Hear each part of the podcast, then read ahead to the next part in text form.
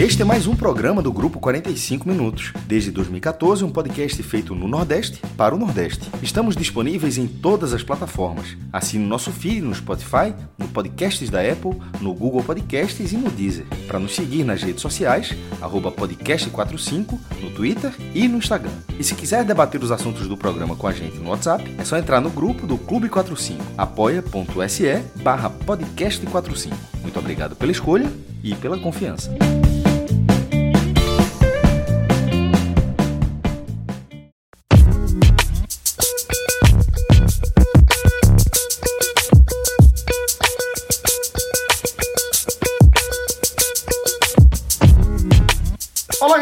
Começando mais um Hoje Tem Bet. Eu sou Celso Shigami, estou aqui nessa com o maestro Cássio Zirpoli, com Fred Figueroa, também nosso querido Pedro Pato, nosso expert em apostas, emprestado aí é, para vestir a camisa do 45 minutos pela turma do Bet Nacional, velho, nosso parceiraço aqui nesta e em tantas outras caminhadas, tá? E além de dessa, desse, dessa turma que está aqui, temos também nosso estimado Rafael Estevam, o editor de áudio aqui desse programa. A gente está falando aqui é, de uma semana, acho que eu posso dizer que, de certa forma, bastante aguardada por parte do público que acompanha o futebol brasileiro. Fala especificamente aquela turma que gosta de, de acompanhar cada ponto, fazer as projeções, estatísticas, tal, que eu sei que isso aí compõe boa parte da nossa audiência. Eu estou falando especificamente isso aqui dessa semana, porque é a semana em que finalmente é, a gente vai ver a, os clubes da Série A, os 20 clubes da Série A, com a mesma quantidade de jogos. Inclusive, com a mesma quantidade de jogos dentro e fora de casa também, acaba sendo um bônus. É, e a gente vai, pela primeira vez, ter uma noção precisa tá? de como tá a luta pela, por cada objetivo aí é, dos clubes da Série A, tá bom? E a primeira equipe que a gente vai analisar aqui, o primeiro jogo que a gente vai analisar aqui, vou trazer logo o maestro Cássio Zirpoli para o centro do nosso debate, que a gente vai falar aqui de Bahia e Corinthians, jogo adiado da trigésima rodada da Série A, maestro, é, e que finalmente vai acontecer a partir das 19 horas na Arena Fonte Nova, tá? É, saber qual a tua expectativa para esse confronto. Vou passar rapidamente aqui as odds do Beto Nacional, tá? Que estão apontando a vitória do Bahia pagando 2,32, a vitória do Corinthians pagando 2,97 e o empate pagando 3,30. Portanto, maestro, o Bahia, nesse cenário de crise, tá? É, e vem utilizando esse confronto aí, de certa forma, como muleta. É, qual a expectativa que você tem para essa partida de, de, de, de, ela de fato se confirmar em algo positivo ou negativo para o torcedor do Bahia? Fala Celso, fala galera. É, ao contrário do jogo no dia 26 de janeiro, o Vasco Palmeiras, que foi um jogo adiado da primeira rodada, esse Bahia e Corinthians é um pouco mais recente, da trigésima rodada. É, e vai ter outro jogo no dia também que a gente vai, vai, vai comentar. Ou seja, depois de 173 dias, a gente vai ver a tabela com todo mundo igual. Os 20 times com o mesmo número de jogos. Nenhuma rodada isso aconteceu. A primeira já teve quatro jogos anulados, adiados, melhor dizendo, e apenas seis jogos. E, e se um da primeira rodada só foi ser realizado agora, já fica claro que em nenhum momento teve a tabela certinha. Então, finalmente a gente vai ter essa tabela certinha. E para o Bahia, é, que tem que está nessa briga contra o rebaixamento, isso pode tirar da zona de rebaixamento, inclusive. Em caso de vitória, por qualquer placar, ele já passaria o Fortaleza, ele iria a 35 pontos, que é a mesma pontuação do Fortaleza, mas é, superaria o tricolor cearense no número de vitórias. O Bahia iria a 10 triunfos e o Fortaleza tem 8, então ficaria em vantagem. E se ganhar por dois gols de diferença, ele também passa o esporte. Porque é, ele empataria com o esporte no número de pontos, 35, no número de vitórias, 10, e passaria no saldo, é, igualaria o saldo. E ele é só por número, veja só, número de gols marcados. Porque o esporte tem menos 15 e o Bahia tem menos 17. Se o Bahia vencer por qualquer placar por dois gols de diferença, ele também teria menos 15, mas já teria mais gols marcados que o esporte, que só tem 26 e o Bahia já tem 36. Mas a herança maldita da vaga que o Bahia deixaria nesse cenário seria do Fortaleza, como você já, já deixou claro aí, né? Mano? É, Mas é só dizendo o cenário que ele pode ganhar duas posições, né? num, num cenário que vai completar Bater a rodada. Carroça. Pode. Continuaria muito apertado, porque se isso acontecesse, só estou falando em relação à posição, seriam três times com 35 pontos. Assim, eu estou falando só da colocação após a 32 rodada, o que vale mesmo é da 38 mas seriam três times empatados e com o Vasco tendo um ponto a mais, que foi justamente ele conseguiu desgarrar com o empate com o Palmeiras. Mas veja só, como o jogo entre Palmeiras e Vasco existe até um paralelo de alguma forma com esse Corinthians e Bahia, que ele poderia ter acontecido em diversos momentos. É, o Palmeiras, que jogou com o time todo reserva, e aliás, nem de reservas, o banco do Palmeiras era gente do, do Júnior, focado totalmente na Libertadores, e acabou empatando com o Vasco. E esse caso do Corinthians, ele acontece não porque o Corinthians tá, tem um jogo mais importante à frente e vai não vai priorizar o Bahia, mas esse jogo ele vai acontecer justamente depois do Corinthians ter um surto de Covid. Dez jogadores na prática só um é titular, Ramiro, mas considerando os desfalques que o Corinthians tem, no mínimo, vai, não vai ter Casares, é, tem lesões, suspensões e agora Covid. Ao todo são 16 desfalques que o Corinthians vai ter para esse jogo. Ah, mudou o cenário completo. Não perdeu tantos titulares, mas ao mesmo tempo está sem reposição. O Corinthians, que, não, que, que foi escalado contra o Bahia, ele não vai ter muita opção de, de banco. Talvez seja suficiente para vencer o Bahia, Talvez. Maestro, sem dúvida, é aquela grande oportunidade que aparece no meio da sua caminhada, mas só lembrando aqui e deixar você seguir sua análise, o Bahia não tem conseguido aproveitar essas oportunidades, né? É, mas, é, é mas o que eu estou tentando dizer é que porta, é, essa, essa, essa porta é menor do que, que, se, do que se enxerga, Só o que eu estou tentando dizer. Só um titular é, teve Covid. Ah, uma circunstância de jogo, talvez o Bahia, o, desculpa, o Corinthians, ele precise de reposição e aí, e aí não vai ter. É, mas com, com Mantuan, Covid, Luan, Covid, opções que poderiam entrar no decorrer da partida e não vão o treinador Mancini não vai ter essa opção. Mas o Corinthians titular perdeu um jogador.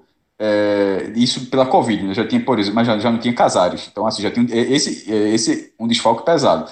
É, é, um, é um time que vai ser competitivo contra o Bahia. A porta se abriu para o Bahia, mas menos se você pegar. O, Corinthians pegou um surto de Covid e isso, não, e, e isso passa uma leitura equivocada sobre o Corinthians que vai enfrentar o Bahia. E além do que o Corinthians busca no jogo. Enquanto o Palmeiras estava cumprindo a tabela, visivelmente cumprindo a tabela, sim, é, o segundo tempo foi inacreditável do Palmeiras, era assim, esperando, assim, obviamente não queria perder o jogo, mas também pouquíssimo esforço para fazer algo diferente daquele 1 a 1 porque, enfim, era um time muito pior do que o que ele poderia oferecer no jogo e tinha um jogo mais importante. No caso do Corinthians, é, depois de perder do, do Bragantino como mandante na Arena Corinthians, ele está ali em décimo lugar, com a mesma pontuação de Santos e Ceará, mas abaixo dos critérios é, de desempate. Os três têm 12 vitórias, inclusive.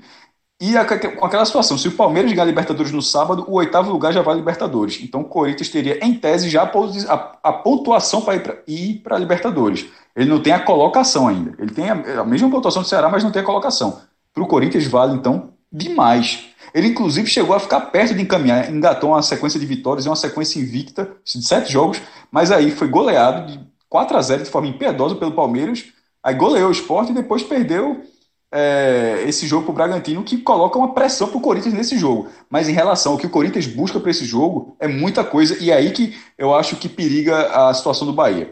O Corinthians vai ter um time titular, vai ter, a sua escalação titular vai ser perto do que ele poderia ter apesar do surto de Covid, e o Bahia ele vem num dano enorme, num dano difícil de controlar, numa defesa que simplesmente uma defesa que simplesmente não colabora. E a gente teve um longo podcast analisando a, essa situação do Bahia. É, se não houver esse, esse ajuste defensivo, eu não, eu não, eu não consigo ver como, a, a saída que o Bahia vai encontrar.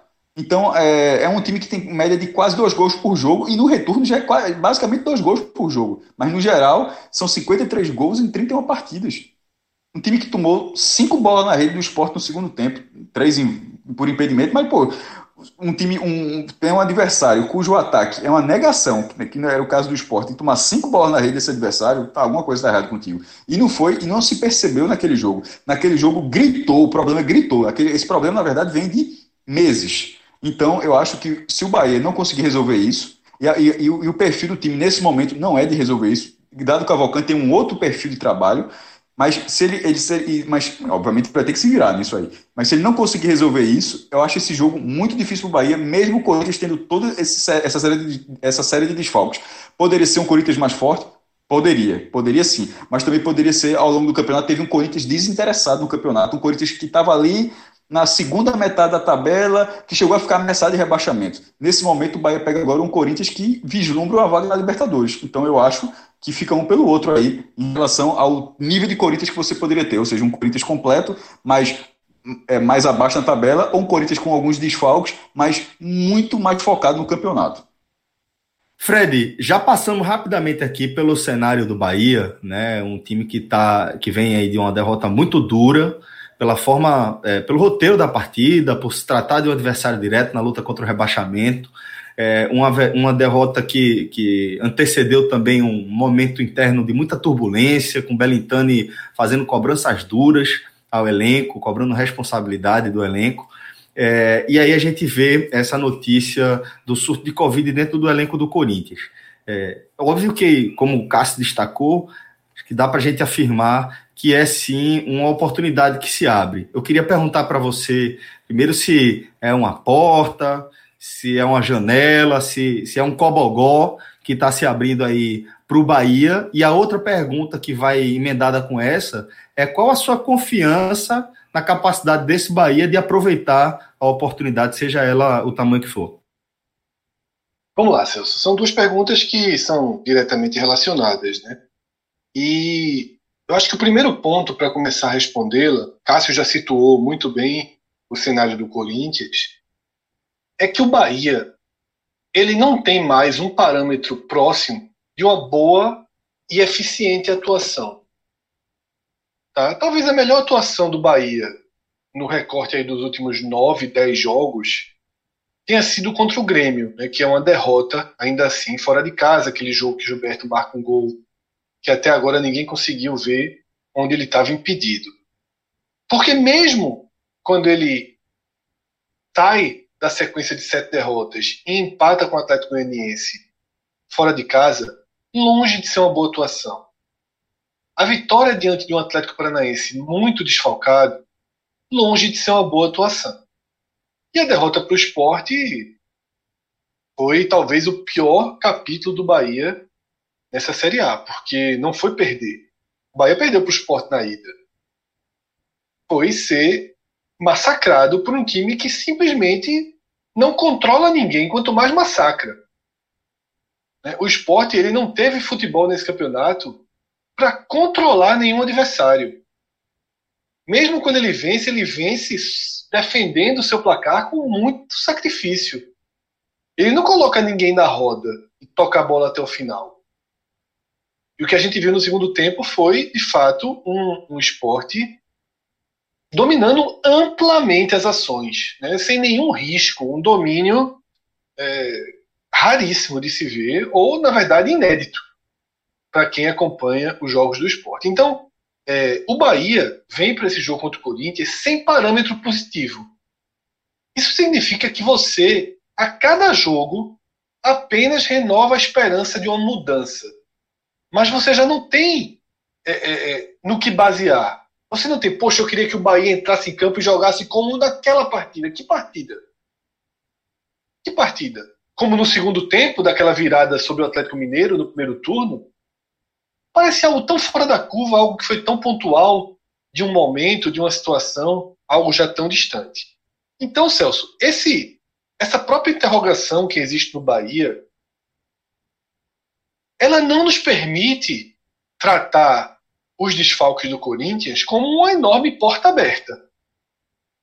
Por mais que a notícia da lesão de Casares tenha, pelo menos para mim, um impacto maior do que os 10 casos de Covid. O Corinthians já não tinha Otero, né? Otero vinha machucado, teve Covid, né? E agora está suspenso. Então o Corinthians já vem jogando sem Otero. Mas perde Casares, que é o principal jogador do time. Então, a lista das, das 10, dos 10 casos de Covid, ela tem basicamente Ramiro, como único titular. E, como a gente já falou muito sobre isso na prévia de Esporte Fortaleza, a lista atinge diretamente a possibilidade do treinador redesenhar o jogo. Você perde Mantuan, você perde Luan, Everaldo, você perde jogadores que podem acrescentar no segundo tempo. Tá? Então, é um Corinthians. É um Corinthians limitado. Talvez seja a melhor expressão. Ele é mais limitado do que desfalcado. Ele tem dois desfalques importantíssimos, Casares e Ramiro, e uma, uma limitação de ação para Mancini bem razoável para o segundo tempo. Bem razoável. Como isso vai ser jogado? De que forma o Corinthians vai jogar a partida? Cria-se uma incógnita. O Corinthians pode, por exemplo, tentar fazer um jogo de aproveitar o desespero do Bahia. O Corinthians pode fazer um jogo mais seguro. Seria um jogo perigosíssimo para o Bahia se Mancini faz essa opção. Se Mancini entende a sua dificuldade e pensa assim, quer saber? Deixa a bola com o Bahia, vamos jogar aqui, vamos tentar o contra-ataque, não vamos nos expor. É uma estratégia que pode meio que compensar as ausências e dar a bola ao Bahia. Tá? Eu falei que não existe parâmetro, mas como é a última vitória, é inevitável que a gente use aqui o jogo do Atlético Paranaense como exemplo. O Atlético Paranaense tinha sete desfalques, três ou quatro titulares. O Bahia ele venceu o Atlético Paranaense sem correr maiores riscos, mas também sem, muito, sem ser muito incisivo para chegar ao gol. Fez o seu gol, achou o seu gol no segundo tempo, uma belíssima jogada de Rossi, e parou por ali. Tá? É, eu imagino que na cabeça dos torcedores do Bahia, o único desenho de vitória que existe é esse. Mas é, é, um, é um, eu imagino um Corinthians mais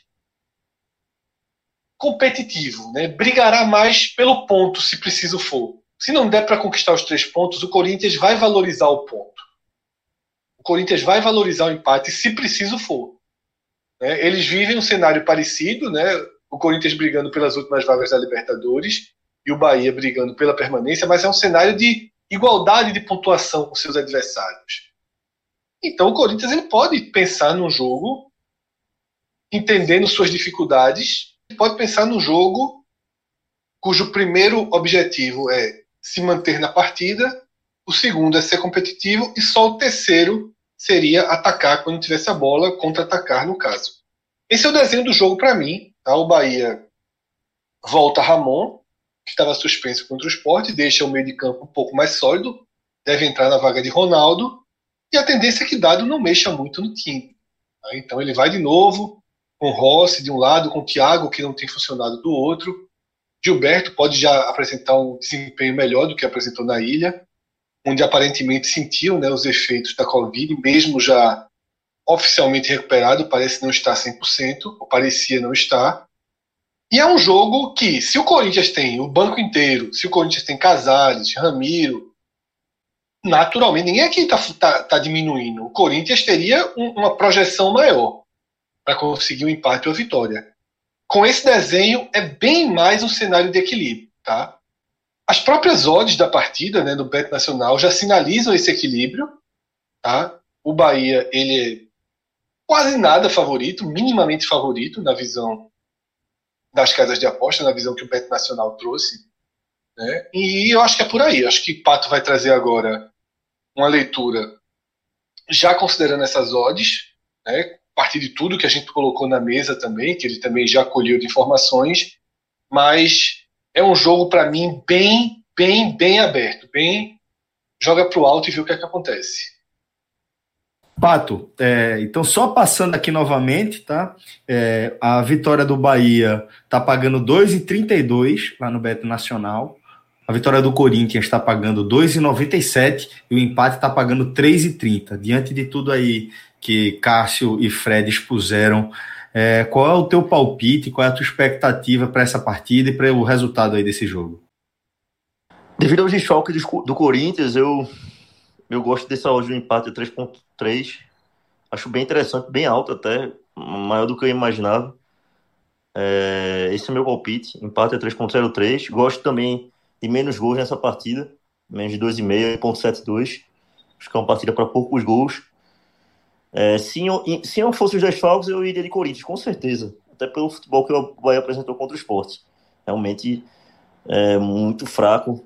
É, e o Corinthians completo, realmente, essa partida aí eu acho, eu acho que o Corinthians venceria, mas devido a essa quantidade de desfalques todos, esses problemas do Corinthians devido à Covid, eu vou de empate para essa partida, tá certo? Acho que até eu vou combinar com o próximo jogo que a gente vai falar, que é o jogo do Flamengo e do Grêmio.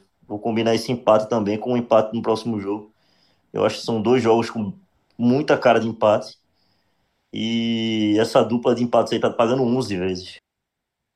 Meu amigo, Bom, forte, tá viu? Vendo aí? Fortíssimo. Deixa eu adiantar logo então, tá? O jogo que, que Pato se referiu, Grêmio Flamengo, é, a bola rola a partir das 20 horas na Arena do, do Grêmio, lá em Porto Alegre. E segundo o Bet Nacional, a vitória do Tricolor Gaúcho está pagando 3,07, Flamengo está pagando 2,25 e o empate está pagando 3,33. Agora sim, Fred, fica à vontade para falar desse confronto que não vale exatamente um, uma vaga direta no G4, mas faria com que o Grêmio encostasse de uma vez no Flamengo, né?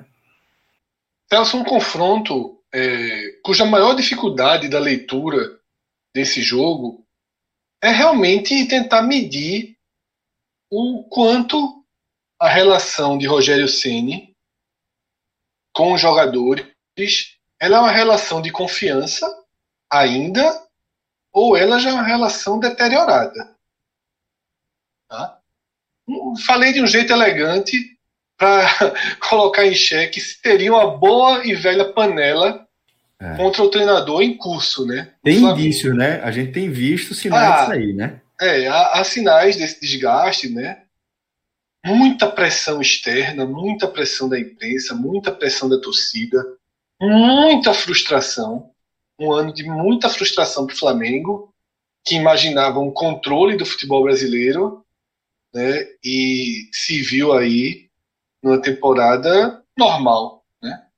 Normal para um clube do seu porte, anormal para um clube que gerou de receita o que ele gerou no ano passado, é um clube que realmente caminhava para exercer um domínio e ele tá chega para esse jogo que é um jogo atrasado, né, ele vai igualar, como o Cássio falou na abertura, com sete pontos de desvantagem. Ele precisa vencer para reduzir para quatro pontos de desvantagem.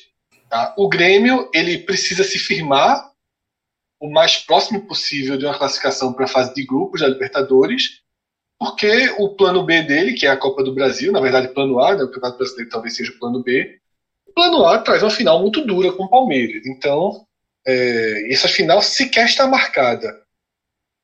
Dentro de Porto Alegre, o Grêmio com sua força máxima, o Flamengo também com sua força máxima.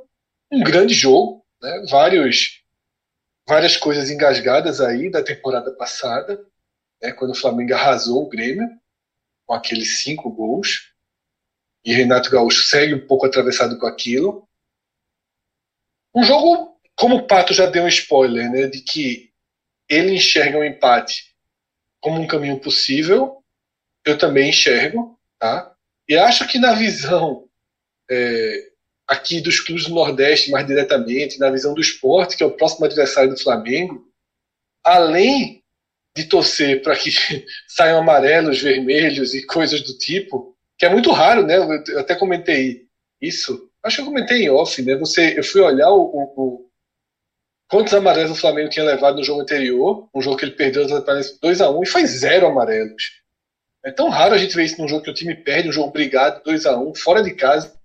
Mas estava lá. Eu tinha esquecido que, que ia ter esse jogo do Grêmio. Eu achei que os desfalques seriam pro esporte, mas não teve nenhum desfalque. O Flamengo agora só tem Gabigol, os jogadores mais importantes pendurados. Mas além disso, eu acho que uma eventual derrota do Flamengo pode colocar mais um tijolo nessa questão de dúvida da relação do elenco com o Rogério Senni. Então, para quem quer apenas torcer, pelo pensando na visão do seu clube, no caso do seu esporte, que é o próximo adversário do, do Flamengo, eu acho que o ideal seria um Flamengo pelo menos com empate ou pelo menos per ou perdendo, né? Porque o risco de perder é o Rogério Ceni já cair, mas é muito pouco tempo de domingo para segunda para ter uma mudança. Ou seja, a torcida do esporte vai ter que fazer esse esforço de secar. o Flamengo, né? É, então é natural, Celso, realmente. Só fazer, só seguir um curso natural. Mas é isso, eu acho que é um jogo. Não coisa não, Fred. Acho que não adianta é. muita coisa não, porque mesmo se perder o jogo, ainda tem G4 para brigar e tudo. O Flamengo é, mas aí pode, mas você pode ter, não é nem o desânimo, Pato, que aí o, o ânimo é total, mas é realmente um desgaste da relação com o treinador, sabe? E a gente nos, é, colocando em xeque até mesmo a entrega do elenco para defender Rogério Senna ou para detonar Rogério Senna. Eu acho eu que tem um pouco disso. Não pressão toda em Rogério Senna, não. Como, como em Diniz, por exemplo. Mas em Rogério Senna eu não vejo tanto, tão assim. Não. Eu vejo vice-empato. Eu acho que tem uma pressão bem significativa em cima do trabalho de Rogério, velho. Eu não sei se, se. Se ainda mais se acrescida por uma derrota, né? Porque é, é, é isso que, eu ia falar. Que eu tô, tô gente. Se a gente ponderar, se a gente considerar, e aí é um cenário que a gente está considerando, porque assim, é, se tá tudo bem, certo? Se não existe nada, se os indícios que a gente tá vendo é, forem só coisa da cabeça da turma, é realmente, aí não tem pressão em cima de Rogério. Aí. É, a impressão que, que eu tenho, Celcinho, a impressão que eu tenho é que os holofotes eles, eles estão em Santos, em Palmeiras, em São Paulo, é, na crise internacional. Eu acho que os holofotes saíram um pouco do, do, da, de cima do Flamengo, como era, né? Como estava acontecendo ano passado e até o começo do ano, ano retrasado e até o começo do ano passado.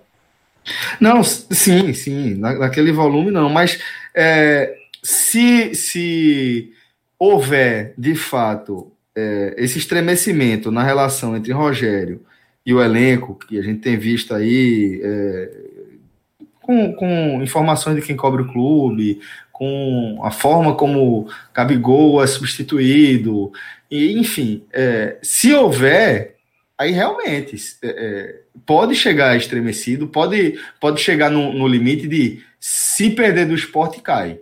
Aí o jogo fica fica fica emocionalmente mais carregado, né? Isso de fato poderia favorecer aí o lado do esporte.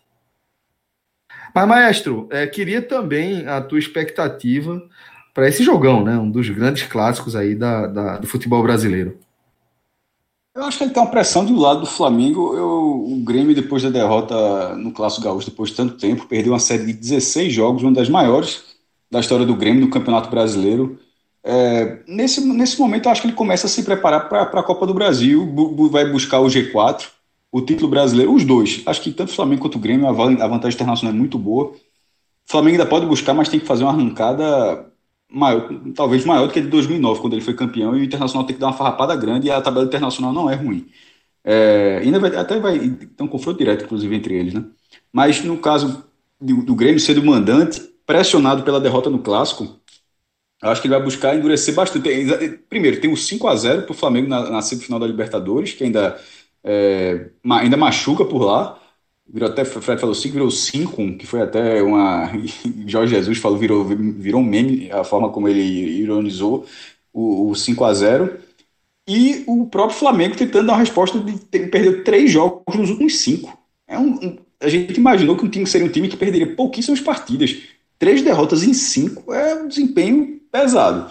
Vendo de fora, no caso do, do esporte por essa pressão, o jogo da segunda-feira ele é muito pesado. A gente já analisou no podcast que, inclusive, é um dos jogos des, é, descartáveis do esporte. Você não pode tomar um, é, um chocolate dentro de casa, mas se você analisar friamente, se o Flamengo vencer por 1x0, 2x1 e tal, não é o que vai decidir a permanência do esporte. Não está na conta, é quase um jogo bônus. Mas que pode ficar minimamente mais acessível, tão difícil quanto, mas minimamente mais acessível, se o Flamengo realmente ficar em crise. Se o Flamengo não. E isso eu acho que já aconteceria se o Flamengo não ganhar do Grêmio. Não, não, eu acho que se foi empate, pela sequência, porque se distância, não, não conseguiria aproveitar o jogo a mais para tentar é, diminuir o espaço para o internacional, distância para o internacional, eu acho que aumentaria sim a pressão do Flamengo e seria um jogo, seria um time ainda mais pressionado. Isso já aconteceu algumas rodadas. Isso já aconteceu algumas rodadas. É, não foi por isso que, que os, cearenses, os cearenses pontuaram, mas, querendo ou não, foi dentro desse momento. O Fortaleza empatou, o Pedro perdeu um pênalti o jogo acabou ficando insosso. E o Flamengo foi muito questionado, a torcida questionou muito a atuação do Flamengo naquele jogo, e o Fortaleza ótimo. E no jogo contra o Ceará, perdeu dentro de casa para o Ceará, levou um lá low do Ceará. Não, o, tecnicamente o Sport tem uma dificuldade muito maior de fazer o mesmo. Mas ele pode se aproveitar dessa mesma situação do Flamengo. E, e outra, o Bahia quase também embora o Flamengo já fosse ascendente, mas o Bahia quase é, dentro desse cenário conseguiu pontuar.